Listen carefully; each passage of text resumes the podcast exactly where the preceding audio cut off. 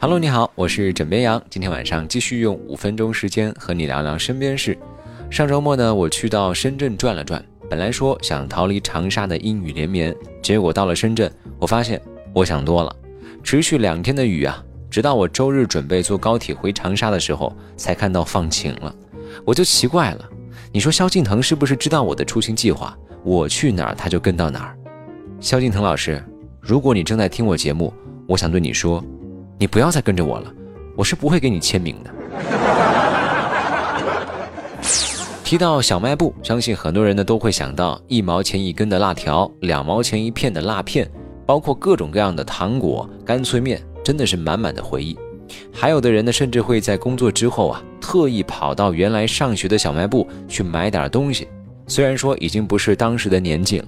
可能有些小零食啊，已经换了配方和味道，但是仍旧可以回忆起跟老板讨价还价，包括跟小伙伴凑钱买卡片的片段。不过小卖部可能马上就要消失了。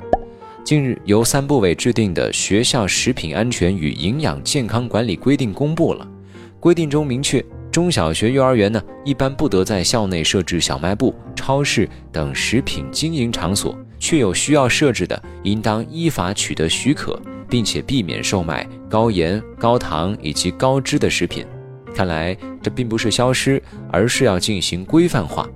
很多网友啊表示支持，毕竟啊孩子们都是祖国的未来。如果说每天都吃这种廉价或者没有质量合格的小零食，对身体的伤害可不小。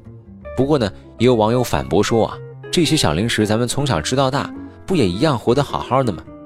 但说句实话啊，虽然说这个零食呢，咱们是从小吃到大，但是那个时候想一想，咱们一周的零花钱才多少钱？所以一周也就能够吃上那么一两回，而不像现在的小朋友们，那零花钱是我们当时的好几倍。如果照这个进度吃下去，那后果可想而知啊。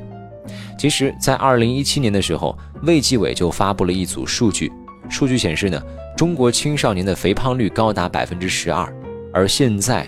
不知道各位有没有发现啊，身边的小胖子真的比我们上学的时候的年纪啊多得多，所以禁止售卖高盐、高糖、高脂的食品，我觉得可以。但是呢，这些小零食的消失啊，或多或少还是会让部分成人有些遗憾。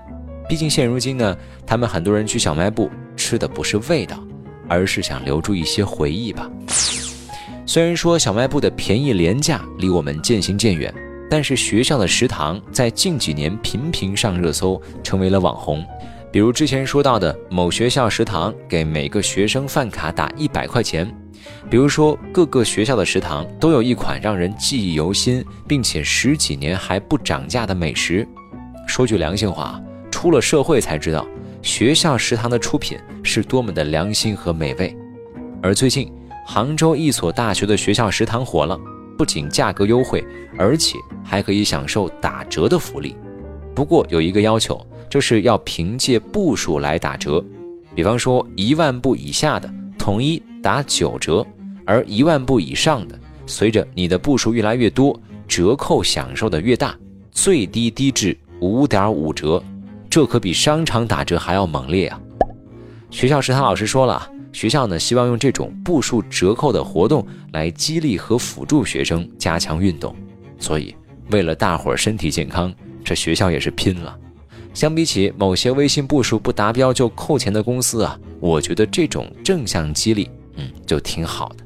当然了，这些都是方式，最重要的还是得看各位自己。所以今天呢，也想跟你来了解一下，你每天的微信步数大概能够达到多少步呢？欢迎在今天的评论下方留言和我分享。喂，老板，我今天的微信步数达到两万一千步了。哎，你之前不是说微信步数破两万就会有奖励吗？什么？你已经取消了微信步数奖惩制度了？哎，不是，你能不能先奖励完我之后再取消啊？喂？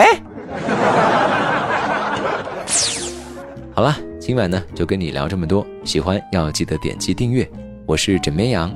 跟你说晚安，好梦。